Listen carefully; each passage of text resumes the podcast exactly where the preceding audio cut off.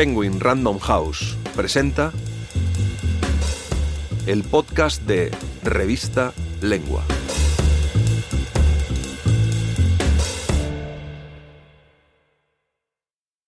La muerte de Virginia Woolf, la contemplación imperturbable, por Leonard Woolf. El 28 de marzo de 1941, Virginia Woolf se quitó la vida adentrándose en el río Ouse, cerca de su casa de campo de Rotmel. Pocos meses antes, ella y su marido habían abandonado Londres, ya asediada por los brutales bombardeos nazis y la amenaza de una invasión a la isla. En la muerte de Virginia, Lumen, Leonard Woolf revisita aquellos meses previos en los que su esposa se mostraba alegre, serena y en un estado de premonitoria quietud y contemplación imperturbable de la muerte, como algo extraordinariamente cercano y real. Este artículo contiene fragmentos del audiolibro La muerte de Virginia, narrado por Eugenio Gómez y Beatriz Melgares, y producido por Penguin Audio.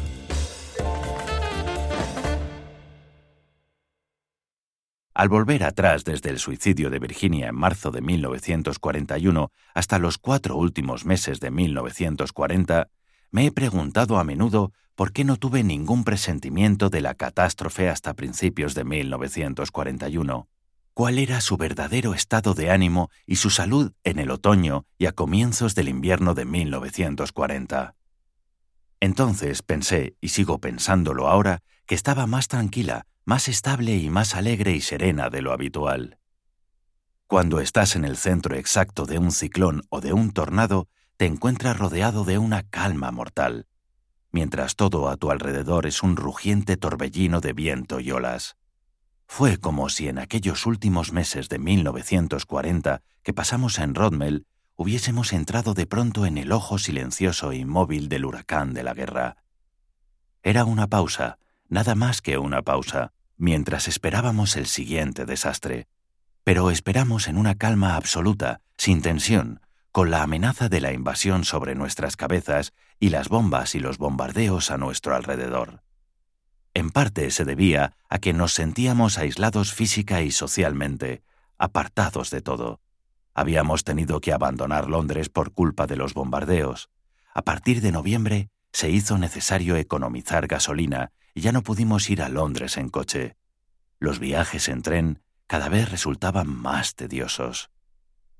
Eso significaba que, por primera vez en nuestras vidas, Virginia y yo nos sentimos como si fuésemos campesinos y aldeanos, y también por primera vez nos quedamos sin criados en el sentido victoriano del término. En Londres, antes de la guerra, habíamos reducido el servicio a solo una persona, una cocinera, la extraña, silenciosa y melancólica Mabel. Cuando empezaron los bombardeos de Londres, se mudó con nosotros a Rodmel, pero aunque era una típica campesina del oeste de Inglaterra, no le gustaba el campo y odiaba estar lejos de la capital. Al cabo de unas cuantas semanas no lo resistió más y decidió que prefería las bombas de Londres.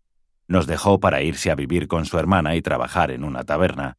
Quedarnos sin criados, sin otra responsabilidad que cuidar de nosotros mismos, nos hizo reparar aún más en la libertad y la calma mortífera del ojo del huracán. Dicha calma era producto en parte de la rutina, de la agradable monotonía de vivir.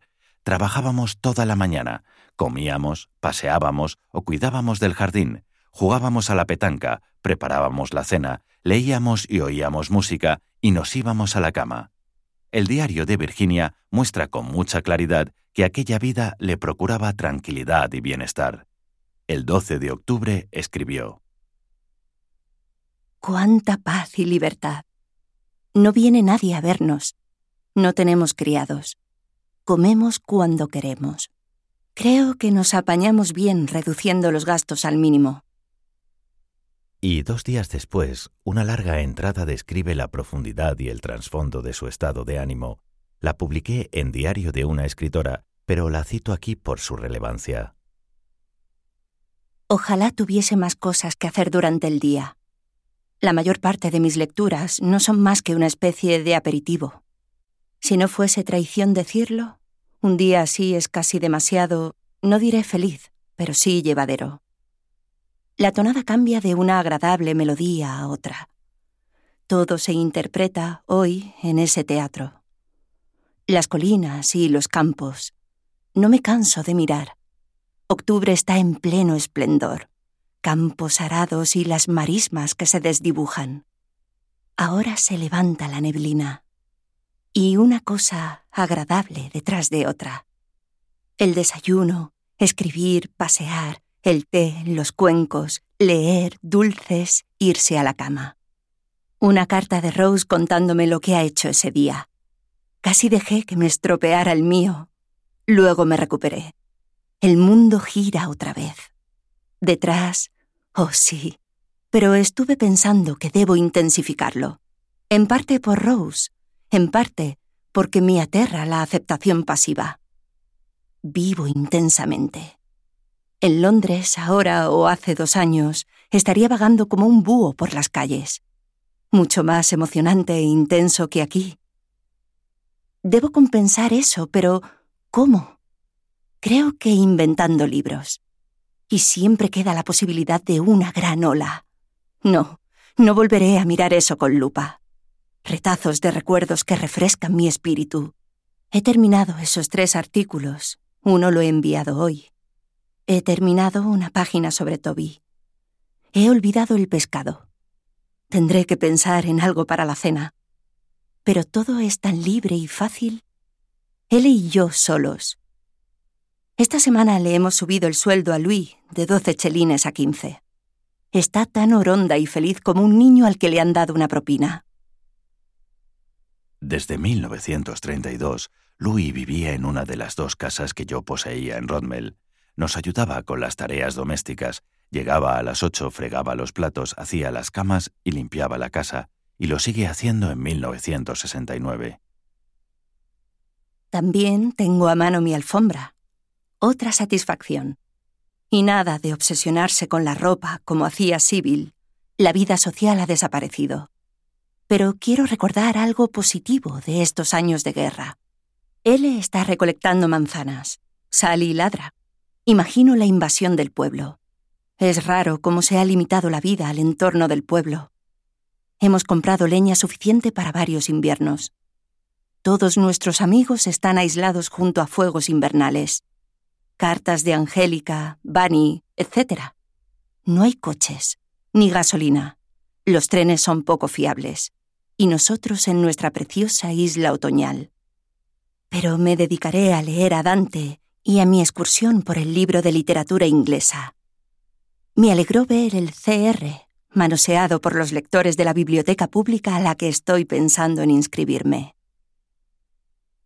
Otra entrada en su diario, la del 2 de octubre, que incluye en Diario de una escritora, describe de manera vívida su estado de ánimo ese otoño, una especie de quietismo y contemplación imperturbable de la muerte que había dejado de ser, como lo es para todos durante la existencia, el final, algo lejano e irreal, como si la contempláramos por el lado equivocado del telescopio de la vida, sino que se había convertido en algo mucho más inmediato, extraordinariamente cercano y real, que pendía constantemente sobre nuestras cabezas, algo que podía caer con estrépito en cualquier momento y aniquilarnos.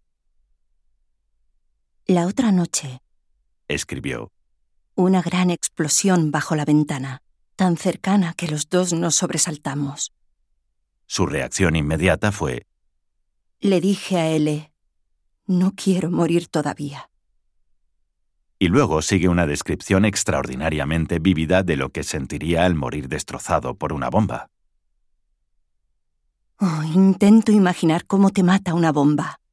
Me he representado con viveza la sensación, pero después no veo más que una sofocante inexistencia.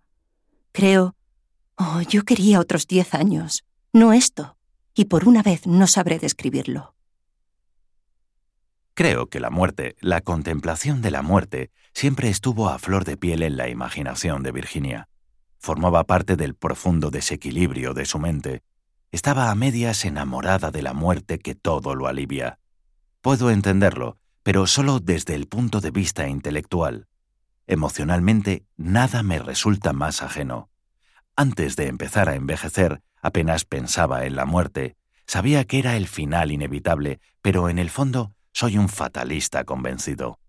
Tal vez se deba en parte a la tradición judía y a ese fatalismo escéptico que impregna incluso a Jehová en el Eclesiastés y todo el libro de Job. Y después, en casi dos mil años de persecuciones y guetos en Europa, los judíos han aprendido que combatir o escapar a los males evitables de la vida requiere mucho esfuerzo. Aceptaría el riesgo de la inmortalidad si me lo ofrecieran, pero no me preocupa mi muerte inevitable. A medida que uno envejece, se ve obligado a pensar en ella, pues se va volviendo cada vez más próxima. Llega el momento en que reparas en que la gente se sorprende de que sigas vivo, en que sabes que si plantas un árbol en el jardín, no estarás vivo para ponerse bajo sus ramas, o si compras una botella de Burdeos joven para guardarla, es probable que mueras antes de que madure. He llegado a la época en que, no estaré aquí para verlo, ya no es académico, pues uno sabe que será pasado mañana. La pálida mors horaciana, la muerte pálida, está sentada sobre el hombro del jinete.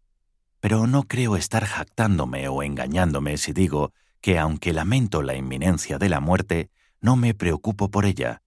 Es el destino, lo inevitable, y no se puede hacer nada. La actitud de Virginia respecto a la muerte era muy distinta.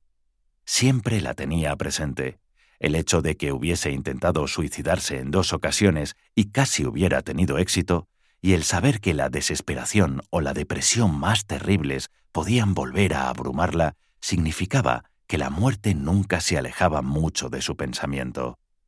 La temía, y no obstante, como he dicho, estaba a medias enamorada de la muerte que todo lo alivia. Sin embargo, en esos últimos meses de 1940, con la muerte rodeándola por doquier, cuando las bombas estallaban tan cerca. Le dije a L, no quiero morir todavía. La razón era que estaba más feliz y tranquila de lo habitual. Eso se debía en gran parte a la satisfacción y facilidad de su escritura. Si quieres leer este y otros artículos, entra en revistalengua.com.